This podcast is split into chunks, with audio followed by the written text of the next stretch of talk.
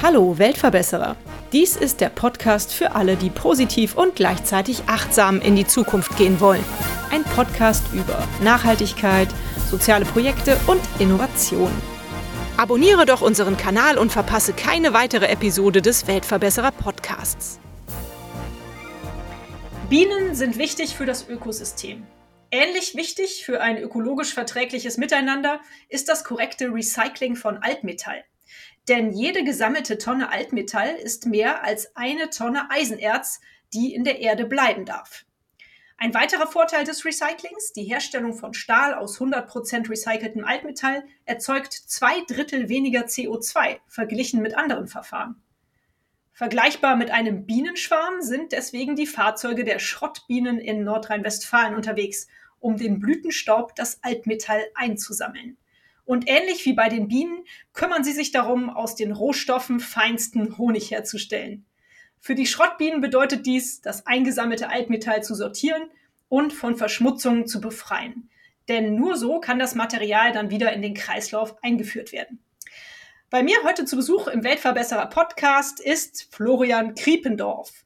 Lieber Florian, vielleicht erzählst du uns ein bisschen zu deinen persönlichen Hintergründen, wie du zu den Schrottbienen gekommen bist und wie ihr überhaupt auf die Idee gekommen seid, die zu gründen. Ja, äh, hallo bitte. Erstmal vielen Dank, dass ich da sein darf. Äh, Mache ich sehr gerne. Und ähm, vielleicht äh, beginnt also erstmal eine tolle Einführung. Ja, das ist also goldrichtig. Wir, sind da in der Tat Überzeugungstäter. Wie bin ich überhaupt dazu gekommen, dass man unbedingt mit, äh, mit Schrottbienen durch die Gegend fahren soll? Das ist vielleicht etwas kurios. Ich bin eigentlich von Hause aus Jurist und Rechtsanwalt und habe auch als solcher äh, begonnen, meine Arbeit bei ähm, einem Recyclingunternehmen in Duisburg, damals dem weltgrößten äh, Recycler von, äh, von Edelstahl.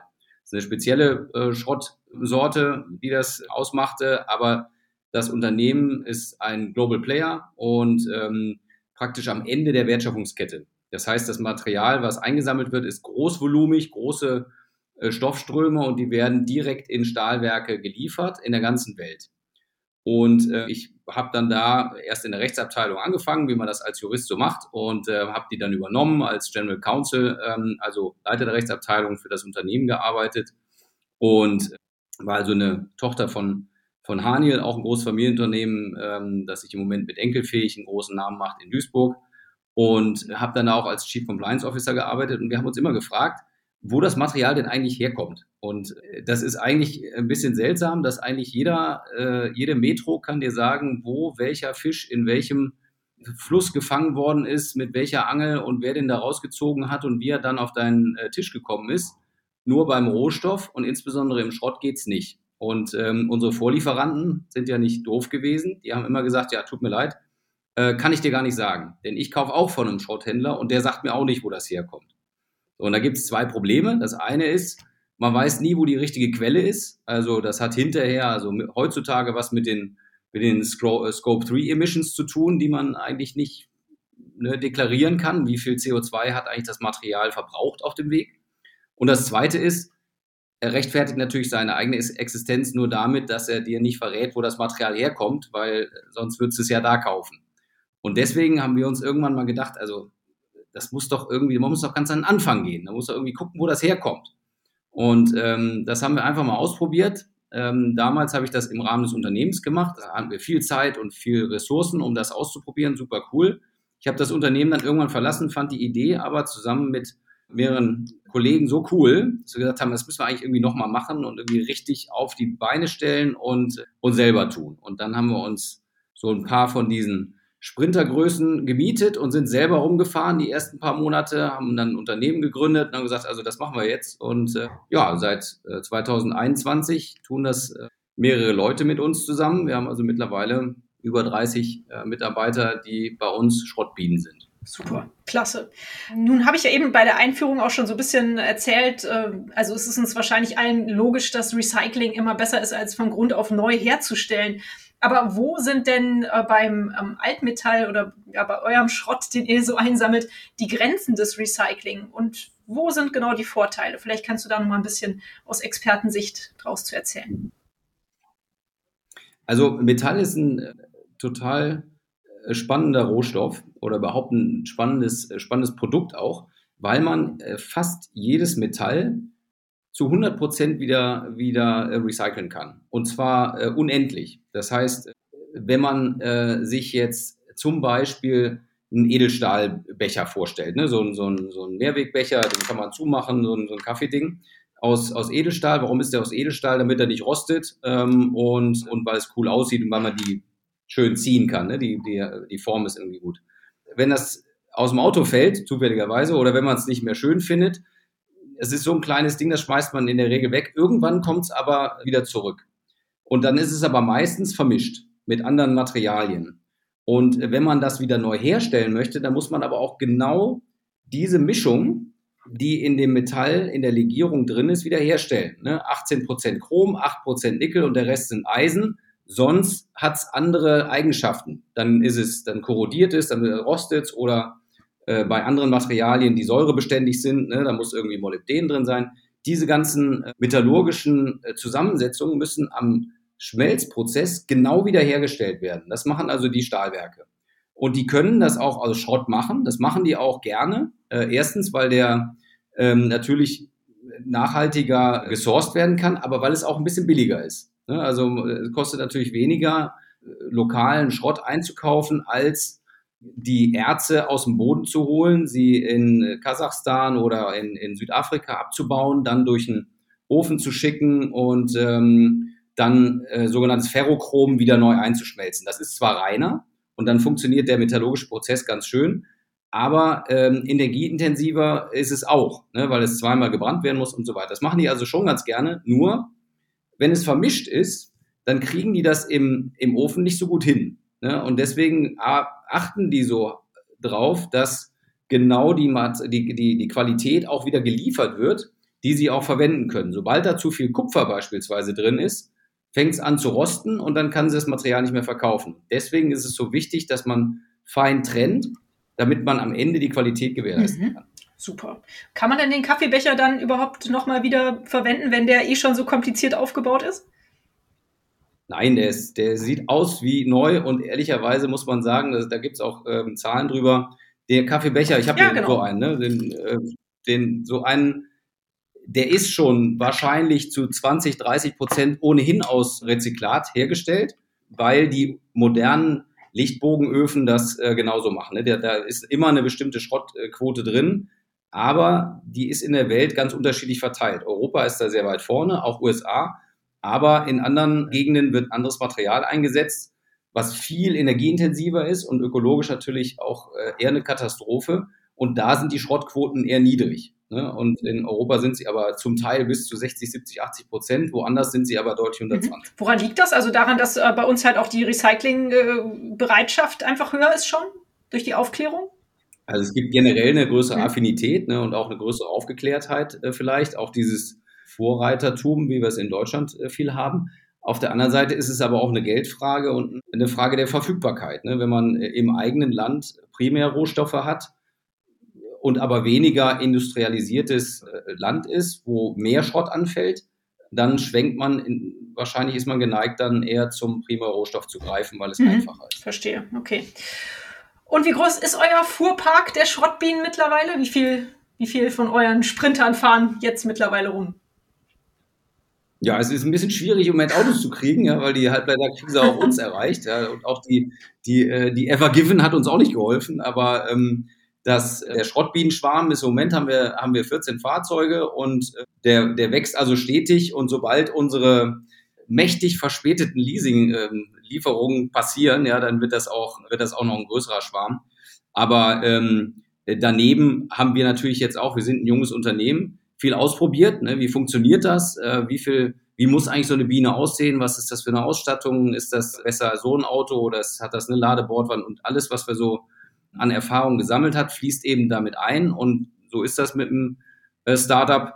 Man will nicht ganz am Anfang gleich ganz schnell groß werden und dann Probleme skalieren, sondern erstmal ähm, alles richtig versuchen, möglichst zu machen um dann, wenn man, wenn man weiß, was, äh, was passiert, wenn man es groß macht, äh, möglichst wenig Fehler zu, zu haben in, in der im mhm. System. Ja, logisch, kann ich verstehen. Macht es denn da nicht vielleicht auch Sinn, in, innerhalb der Städte mit äh, Lastenrädern erstmal einen Teil ähm, zu befördern und den dann irgendwo zu sammeln und dann mit äh, LKWs oder, oder Bullis weiter zu transportieren? Ja, das haben wir auch mhm. schon mal ausprobiert. Das ist, ich habe da auch große Sympathien. Wir haben da also echt auch verschiedene Lastenräder mhm. ausprobiert.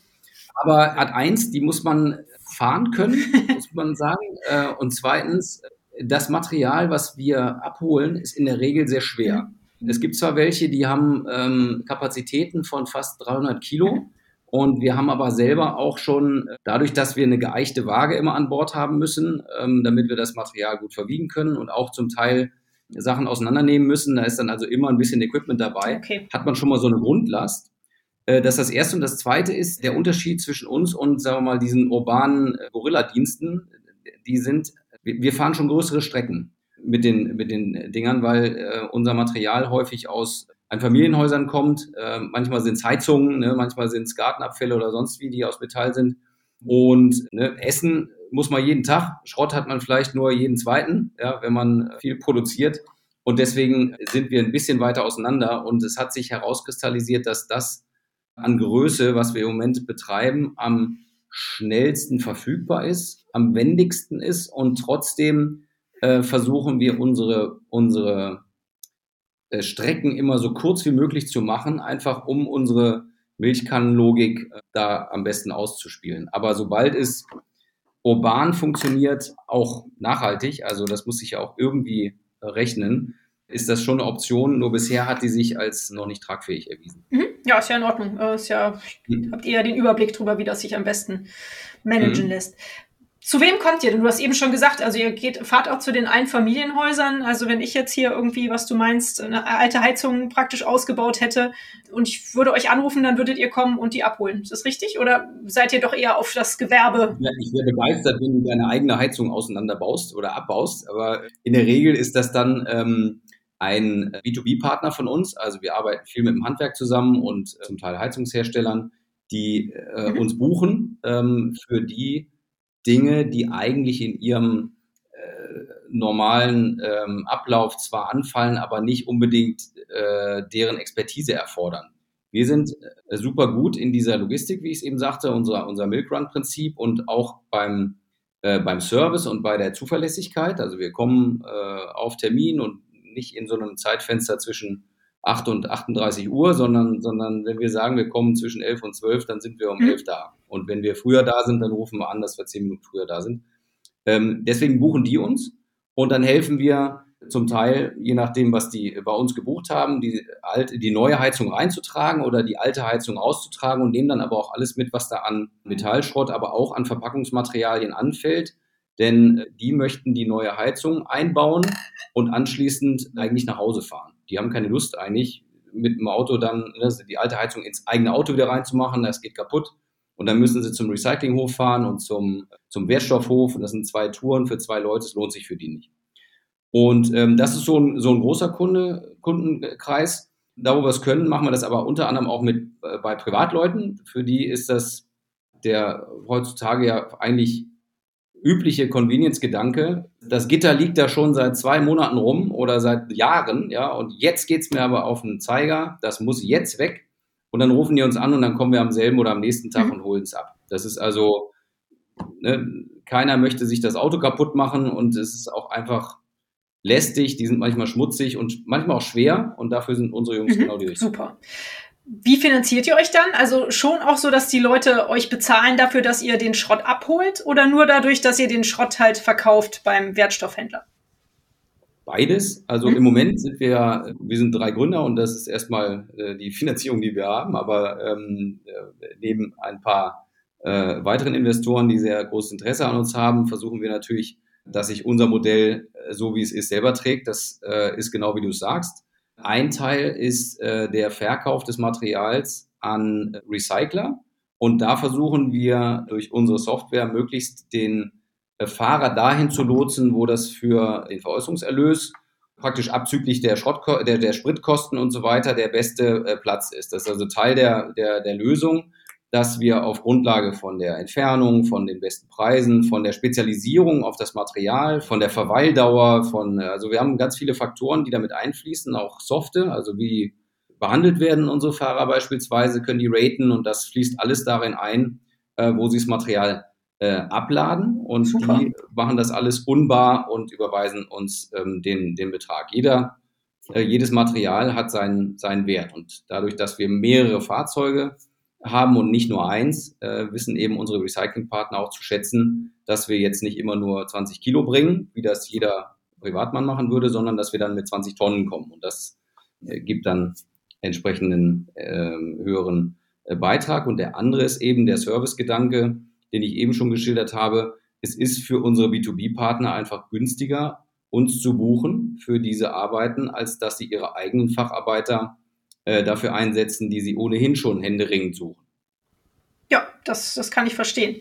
Hm. Wenn ich das jetzt so höre, hört sich das so an, als ob ihr ein sehr, sehr gutes Feedback bisher bekommt. Ich finde es auch toll, dass ihr diese, diese ähm, Software habt, mit der, äh, wo, wo auch die Soft Skills irgendwie von, von Unternehmen bewertet werden, die irgendwie die Materialien annehmen und, und das, also hört sich super an, wie du das gerade eben erklärt hast. Mhm. Äh, aber wie läuft denn der Laden? Wie ist das Feedback? Seid ihr auf offene Ohren gestoßen oder kriegt ihr auch Kritik oder ja, Erzähl mal. Also wir sind besonders stolz auf unsere auf unsere Google-Bewertungen. Das ist also für uns auch ein, ähm, ein OKR. Wir haben also, äh, wir arbeiten viel nach Zahlen und wir, wir, wir versuchen möglichst äh, transparent unsere Unternehmensziele auch nach innen zu kommunizieren. Und äh, alle bei uns wissen, dass die Kundenzufriedenheit an alleroberster Stelle steht. Deswegen werden die Bewertungen, die bei Google über uns abgegeben werden, auch bei uns intern in den Slack-Feed äh, ge gespielt. Das heißt, die, die Fahrer kriegen direktes Feedback, ob das jetzt gut oder schlecht gewesen ist. Und wir haben offensichtlich einen ganz guten Nerv getroffen, weil viele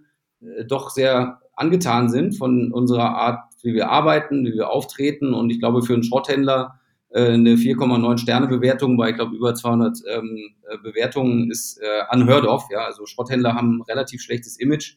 Äh, zum Teil zu Recht, zum Teil zu Unrecht, aber wir machen, glaube ich, da ein paar Dinge richtig, indem wir uns auf Pünktlichkeit, auf Zuverlässigkeit, auf Sauberkeit, auf die äh, Freundlichkeit verlassen und ähm, das tragen wir nach außen und nach innen und das funktioniert eigentlich ganz gut.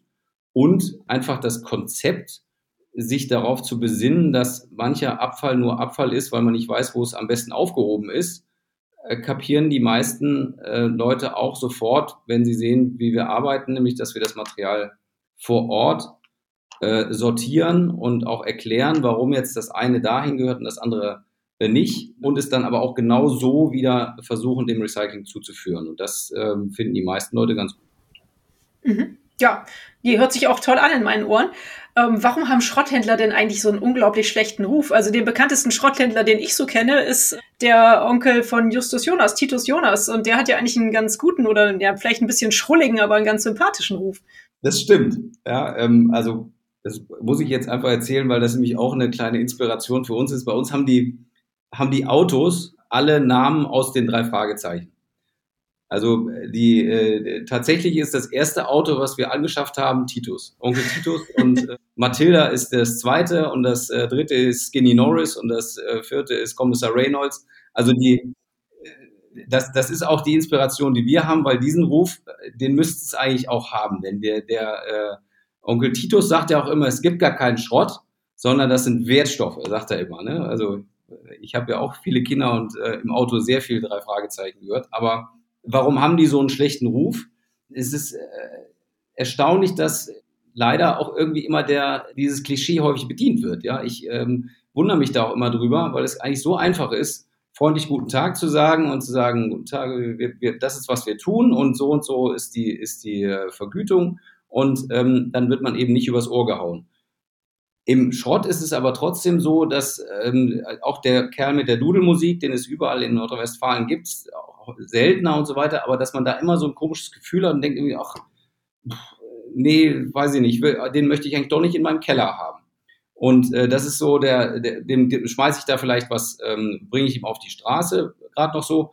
Aber ähm, das ist, glaube ich, äh, dieses Vertrauen, das muss man sich verdienen. Und häufig ist eben das Erlebnis, wenn man auch selber zum Schrottplatz fährt, kein positives. Da sagt man, ja, das können sie irgendwie hier lassen, aber Geld kriegen sie auch nicht und überhaupt jetzt bloß wieder raus hier.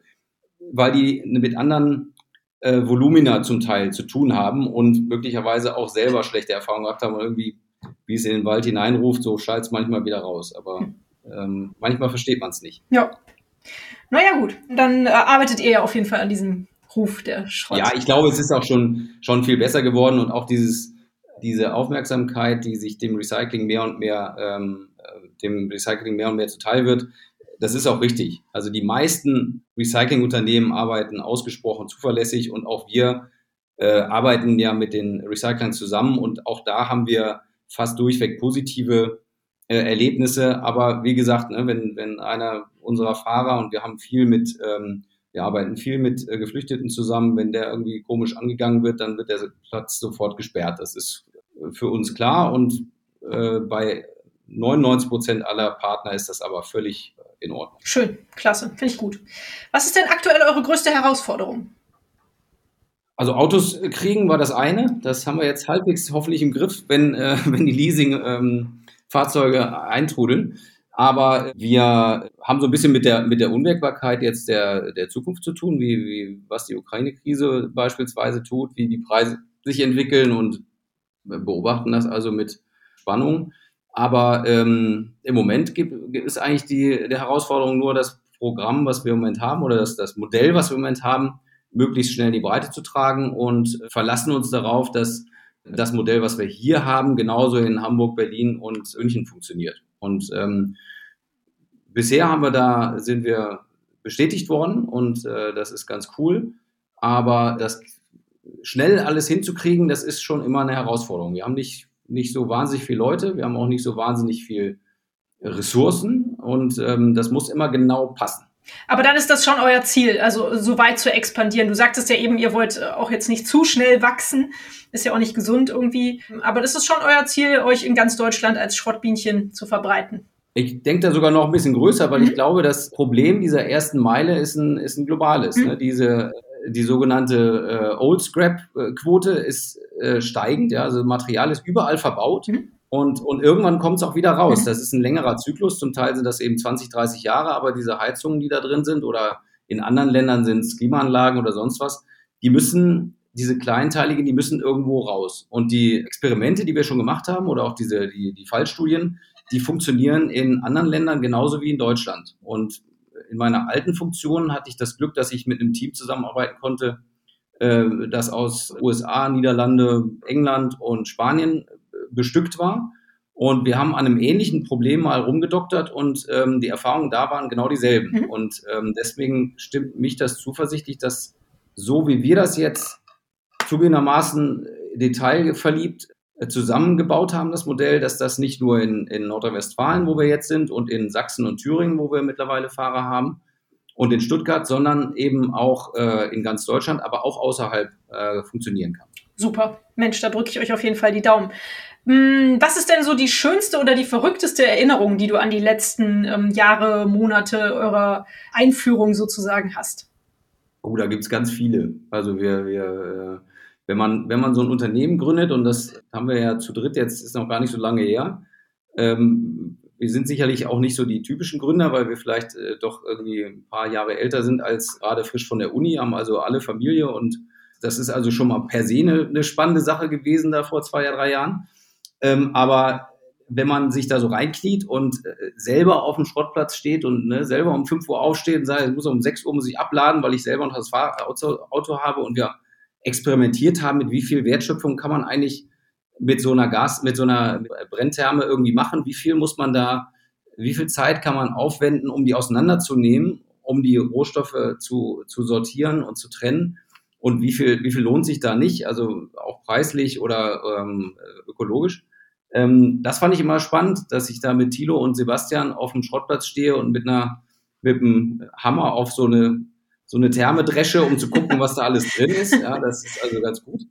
Und jetzt ganz aktuell haben wir ein ganz großartiges Gerät uns angeschafft. Das ist, äh, ich, wir nennen den immer schmeichelhaft irgendwie Plasmoid 4000 oder sowas. Das ist ein äh, Gerät, was schwere Gegenstände bis 400 Kilo äh, Treppen hoch und runter fahren kann. Wow. Und das ist ja so ein bisschen unser, ähm, unser Modell. Wir haben also ganz verschiedene ähm, Jungs und Mädels, die bei uns Auto fahren Und der Älteste ist, glaube ich, jetzt 57 und ist äh, also schlank, sehr schlank, ja. Und, äh, und trotzdem führt er im Moment bei uns die Tonnageliste an, weil er einfach sehr viel Erfahrung hat und mit der Sackkarre super gut umgehen kann. Und wir haben aber gleichzeitig auch echt stabile Typen dabei, die, die müssen auch schwer tragen. Aber dieses Gerät, da haben wir einen Aufzug, äh, ein paar Treppen runterfahren müssen. Und das war schon spannend, ja. Da dachte ich, also wenn das jetzt schief geht, dann ist das Treppenhaus im Eimer. Ja. Aber ähm, wenn man mit dem Ding ein bisschen Erfahrung hat und äh, sich auch darauf verlässt und auch das Handling drauf hat, das hat auch hier unser Kumar gemacht, super gehandelt und äh, dann waren einfach mal 400 Kilo Schrott. Dem Kunden war gedient, uns war, wir waren ganz froh, alles richtig gut gegangen das ist so ein sauberer Treppensteige-Dings. Also das ist, äh, das fand ich super. War es letzte Woche. Schön, das beeindruckt dich anscheinend. Ja, wie seid ihr denn ja. überhaupt eigentlich zusammengekommen, du, Thilo und Sebastian? Kanntet ihr euch schon vorher? Seid ihr alle aus diesem Juristenteam sozusagen äh, von der größeren Firma äh, ausgeschieden und seid ihr deswegen ein, ein Team nee, geworden? Nein? Es ist, nee, wir sind sehr unterschiedlich. Ja. Also der, der Sebastian, äh, den hatte ich tatsächlich äh, damals mal abgeworben von einem äh, großen Stahlwerkshersteller. Da hat er also ein, äh, er ist also Software-Developer, der ist also unser ITler und hat da, ähm, hat da Team, ein Team geleitet von, äh, von Software-Engineers.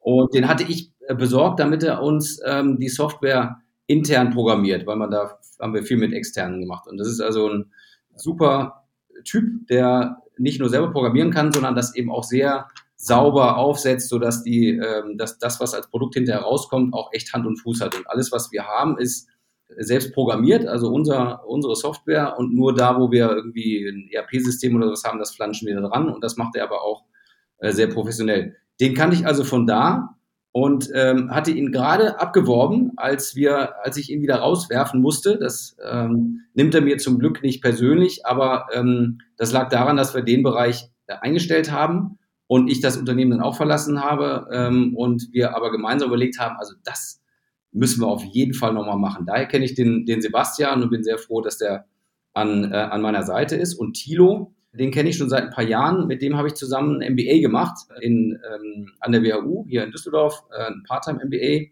Der ist eigentlich ähm, Ingenieur, also kein Software-Engineer, sondern richtiger Ingenieur in Dresden äh, studiert und hatte aber schon mal was gegründet, das wusste ich. Und der hat ein Fable für wie sagte das immer, für, für hässliche Geschäftsmodelle. Und äh, damit, damit konnte ich dienen.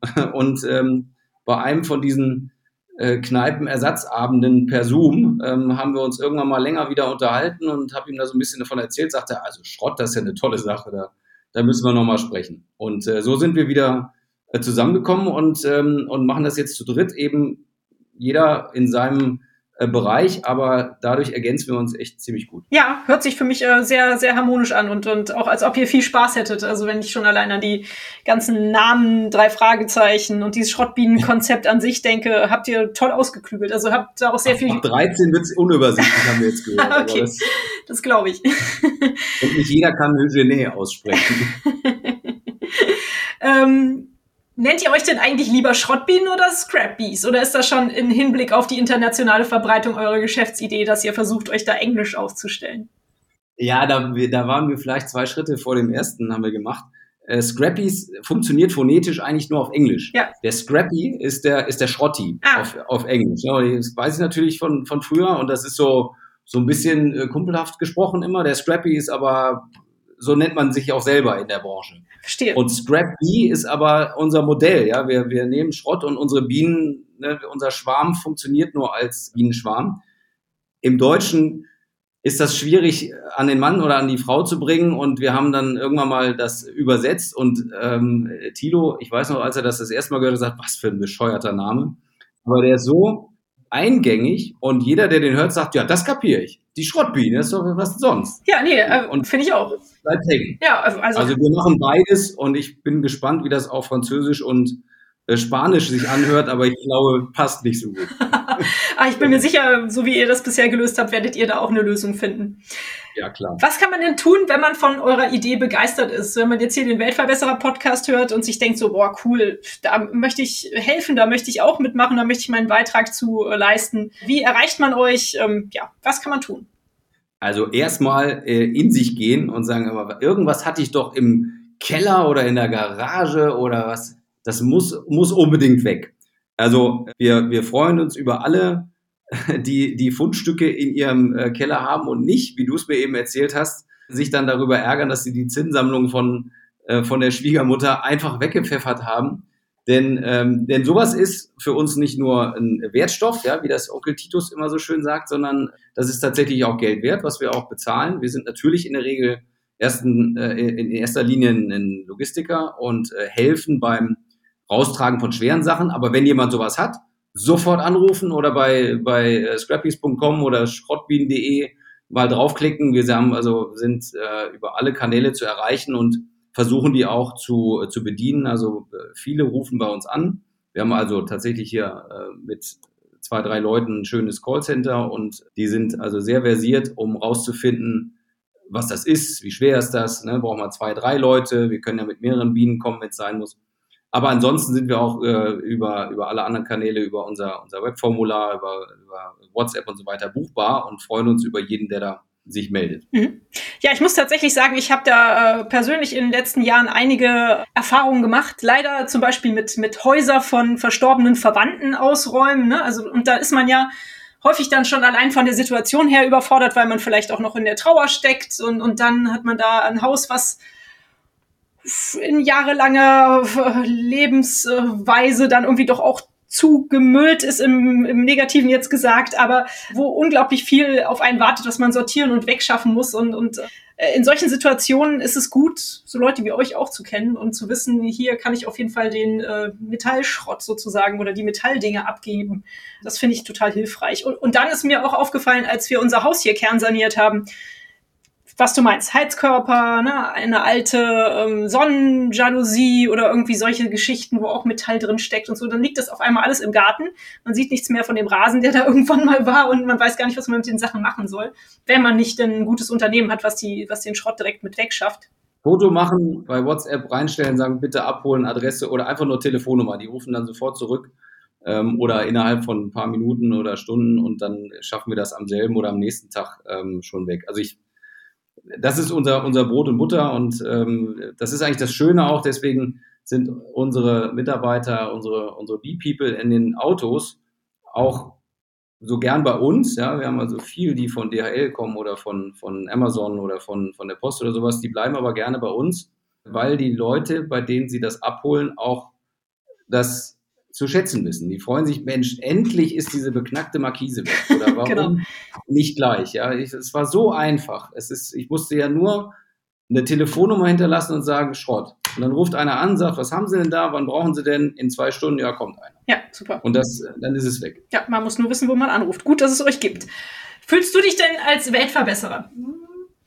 Ich weiß nicht, ob ich jetzt sofort diesen Begriff wählen würde. Ich habe das, glaube ich, äh, schon eben einmal gesagt, ich äh, bin schon Überzeugungstäter. Ich äh, ne, habe ja gesagt, ich bin eigentlich, eigentlich Rechtsanwalt, aber ich bin stecken geblieben in äh, dem Recycling-Gedanken im Moment und äh, glaube fest daran, dass das, ein, dass das ein Modell ist, das in der Zukunft noch viel, viel wichtiger wird. Also diese Idee, dass wir als Industrienation auf einer riesigen Mine sitzen aber zu doof sind, sie zu heben, also sie zu, zu erschließen, äh, finde ich so zwingend, dass äh, wir gesagt haben, also ne, wir, wir, wir, wir könnten alle andere Jobs machen, aber wir fanden es so wichtig, dass wir diese, wir nennen die immer Urban Micromines, dass wir diese äh, Mini-Minen erschließen und praktisch, und das ist so ein bisschen vielleicht zu viel erwartet, aber dass wir aus jedem einen äh, kleinen Urban Miner machen. Ne? Weil du eben fragtest, was kann man denn eigentlich machen? Ja, bitte mal in sich gehen und sagen, bin ich nicht eigentlich, sitze ich nicht auf einer, bin ich nicht Minenbetreiber? Ich habe doch einen Keller und ich habe doch ein, ich habe doch eine Garage, da ist doch Zeug drin, das braucht die Industrie, um was Schönes davon wiederherzustellen. Und dafür sind wir da und ich weiß nicht, ob ich dann Weltverbesserer bin, aber ich glaube schon, dass Recycling einen sehr großen äh, Beitrag leistet, um auch in anderen Gegenden der Welt äh, Ressourcen zu schonen. Mhm. Also die Thilo referiert immer sehr gut über den ökologischen Rucksack um ein wievieltes mehr man Material aus dem Boden holen muss, um ein Kilo Kupfer oder Aluminium herzustellen. Und das ist wirklich enorm. Dann ist das ja schon mal ein Faktor, auf den wir achten müssen, damit die Welt ein bisschen besser wird. Was würdest du dir denn noch wünschen? wenn du Wünsche frei hättest, die die Welt verbessern können?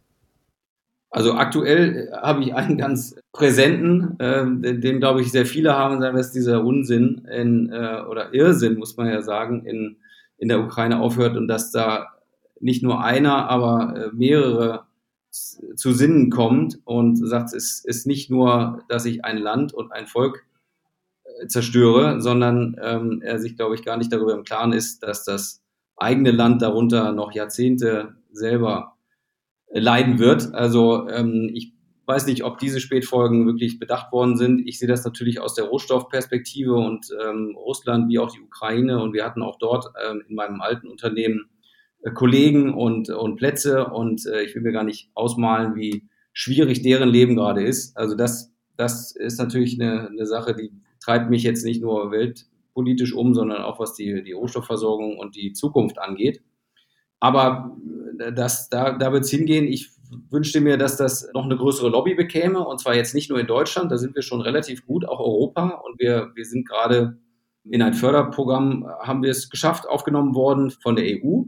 Ähm, European Green Deal nennt sich der und da, da gibt es ein sogenanntes New European Bauhaus. Da haben wir gerade einen Preis gewonnen und deswegen sind wir in Europa, werden wir schon wahrgenommen mit diesem Recycling-Gedanken. Das müsste aber präsenter noch werden in anderen Teilen der Welt, USA beispielsweise und, und Asien, wo auch sehr viel Industrie, äh, industrialisierte Länder, wo, wo es die gibt, auch die sitzen auf einer Mine und trotzdem haben sie die, die Ressourcen etwas näher als wir und da ist auch diese Affinität zum, zum Trennen und zum Recyceln noch nicht da. Ich habe aber große Hoffnung, dass es nicht mehr lange dauert, äh, dass auch dort die Zeichen der Zeit erkannt werden und, ähm, und das Recycling eine größere äh, Stellenwert einnimmt. Mhm. Ja, wäre definitiv wünschenswert, ja. Wie kommt denn ähm, Nachhaltigkeit und soziales Engagement in deinem Alltag vor? Du hast mir erzählt, du bist Vater von vier Kindern. Wow, also bist du bestimmt äh, hochgradig ausgelastet, kann ich mir vorstellen. Aber hast du noch äh, die Möglichkeit, äh, auf diese Dinge in deinem Alltag zu achten?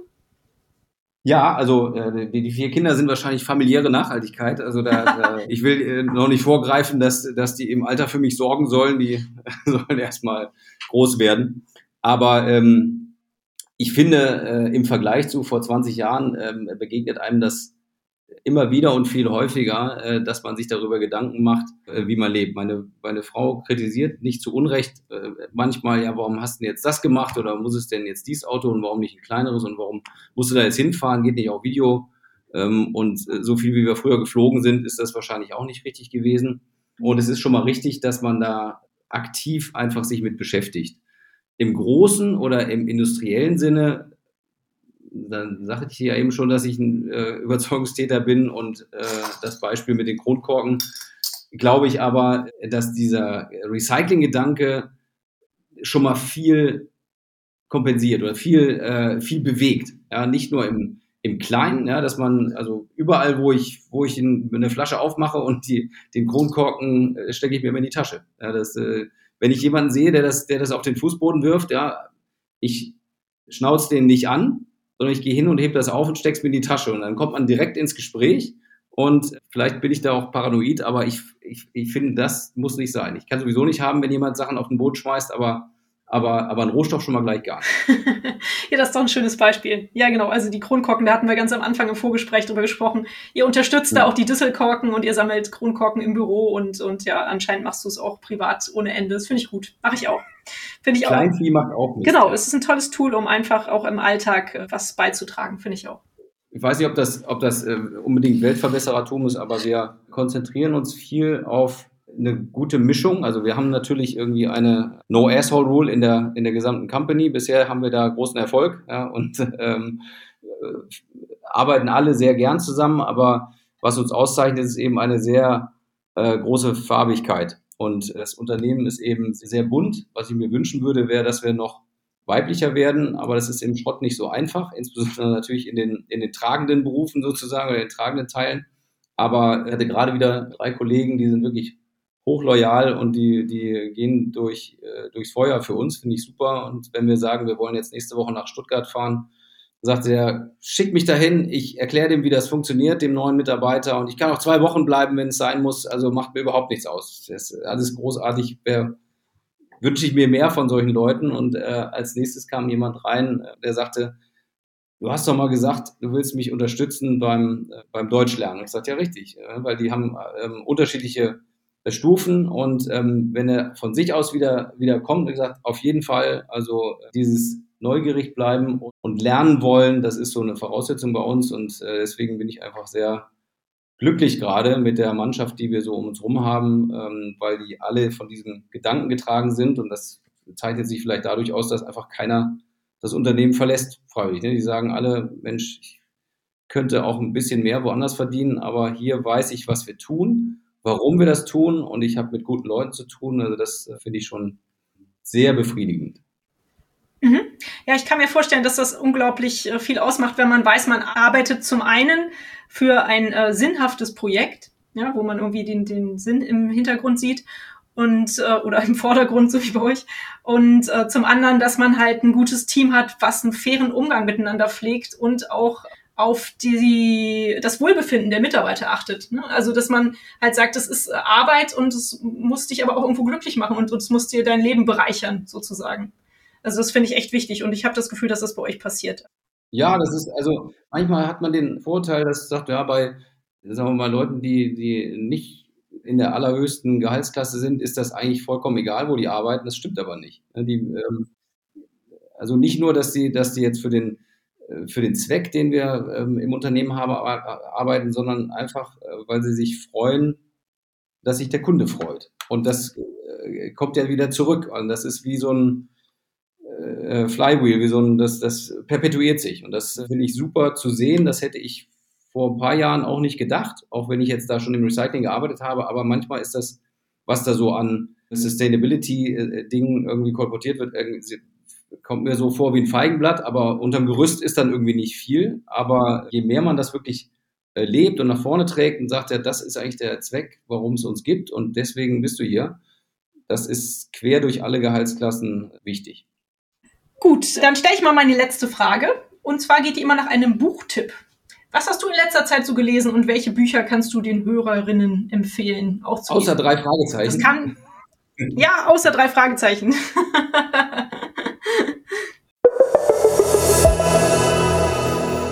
Die Bücher sind erhältlich bei booklooker.de, dem Marktplatz für Bücher. Ähm, ich habe neulich ein Buch gelesen, das nannte sich äh, American War. Mhm. Ich muss noch mal gucken, wie er hieß. Omar El Akkad oder sowas mhm. ist, glaube ich, der, der Autor.